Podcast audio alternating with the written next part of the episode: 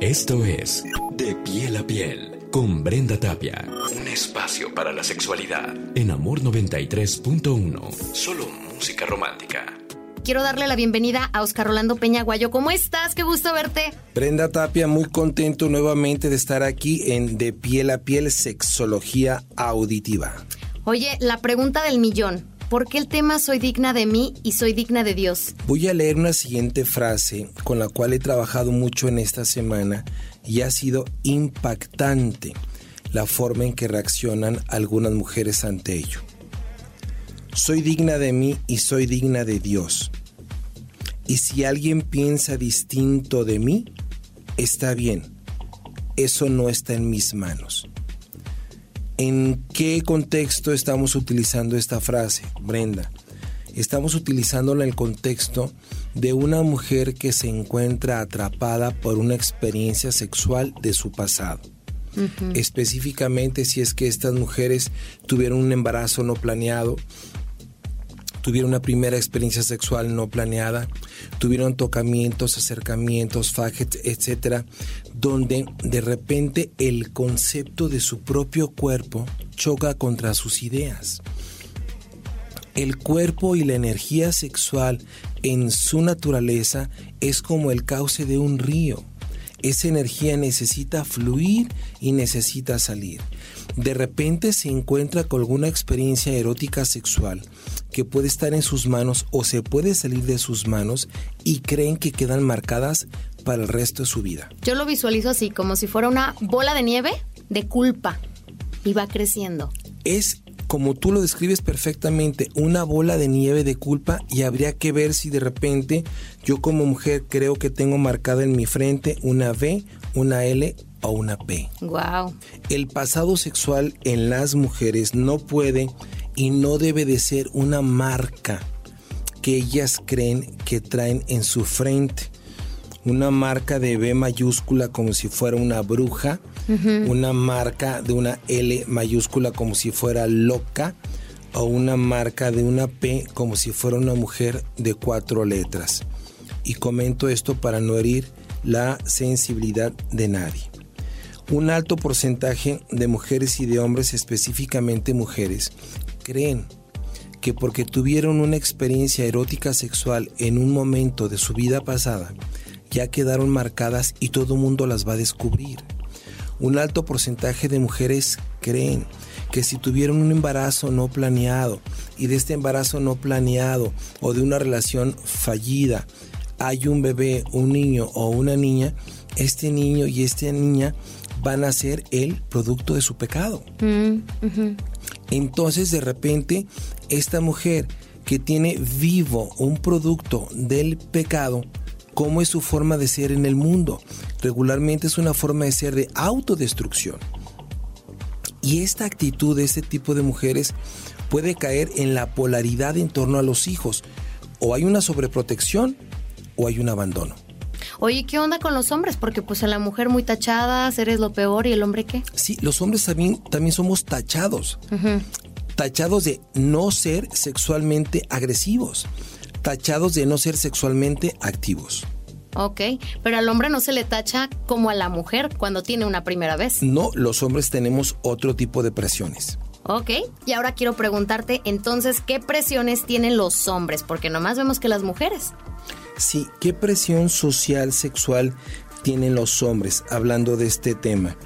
La presión social sexual que tienen los hombres específicamente son tres. La primera, que deben de tener erecciones.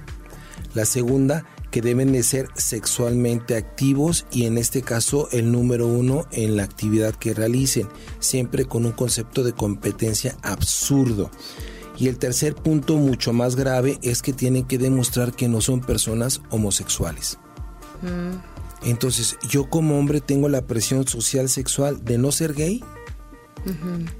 Tengo la presión social sexual de ser el número uno, el, el principal en el fútbol, en la escuela, en el trabajo, etcétera, y jamás, jamás puedo perder una erección. Mm. Luego entonces, si nos damos cuenta, un alto porcentaje de hombres, cuando llegan a la parte de la intimidad, llegamos con una presión terrible. Porque yo no puedo fallar. Entonces imagínate la presión social cultural de un alto porcentaje de mujeres donde sus ideas y mandatos les dicen no te dejes, no te dejes tocar, no te dejes seducir, no te dejes fajar, no te dejes este que te seduzcan y yo como hombre tienes que seducir, tienes que fajar, tienes que interactuar, tienes que tener contacto sexual con penetración. Mm, Ambos llegamos a un infierno. ¿Qué hacer? Buscar información sexual científica y darnos cuenta que tanto hombres y como mujeres podemos tener nuestra vida sexual según nuestro tiempo, nuestra necesidad y nuestras decisiones. Que yo como hombre o como mujer no puedo continuar siendo víctima de conceptos sociales culturales que permearon en mi familia de origen y que permean en mi contexto social cultural de hoy.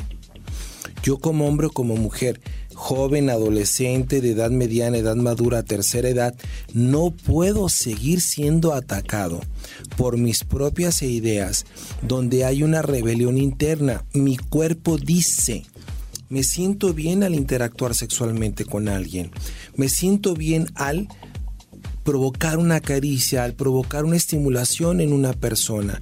Me siento bien cuando la otra persona me acaricia, me estimula, mi cuerpo reacciona al beso, al abrazo, al tocamiento. ¿Por qué está mal? ¿Y por qué está mal? Porque hay todo este concepto social, cultural, filosófico, religioso para poder prohibir que la gente tenga una vida sexual libre y equilibrada una vida sexual libre y con responsabilidad. Sí, claro. Luego entonces yo ya no puedo seguir siendo víctima de las propias ideas donde mis ideas me atacan en torno a lo que mi cuerpo siente y necesita. Por eso la frase soy digna de mí y soy digna de Dios. Y si en algún momento cometí algún error, necesito resignificarlo. ¿Qué onda? ¿Qué onda con la sombra de la culpa con todo esto? cada quien y su sombra, cada quien y su alma. Las ideas en torno de lo permitido y lo prohibido en un grupo social, cultural, filosófico, religioso, familiar, permea muy duro a nivel inconsciente en las mujeres, principalmente si son temas sexuales.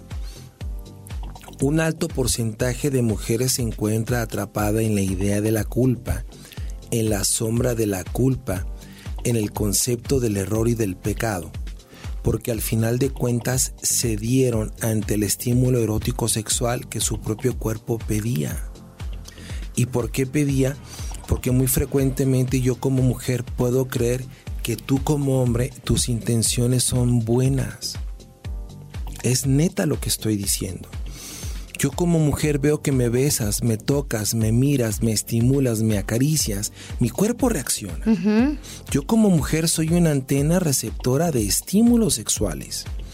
Entonces, yo creo que tú estás actuando de buena fe, que tu interacción, tu contacto, tu mirada, tu beso, tu caricia, tiene la intención de experimentar una relación a la par, de par a par, no de que me uses. Yo como mujer creo que tu intención es buena porque me doy cuenta que lo que tú estás haciendo en mí a mí me hace sentir bien. Mas de repente me rompes el alma cuando me doy cuenta que tu intención no era estar conmigo, tu intención era demostrar que tenías una erección, que lograste seducirme y que no eres gay. Y antes de que te me vayas, Rolando Peña, ¿cómo cerramos el tema de hoy? El tema de hoy lo podemos cerrar con unas frases terribles para poderlo cambiar. Estoy reciclada, estoy sucia, no soy virgen, no valgo, soy una persona de segunda mano. Si tú como mujer que me estás escuchando en este momento y algo de lo que hablamos hoy te movió las fibras de tu alma, por favor busca apoyo psicoterapéutico un especialista y o también con un sexólogo o sexóloga. No con el sacerdote. Busca un especialista que pueda conocer perfectamente lo que estás viviendo y lo que estás sintiendo. El concepto se llama resignificar.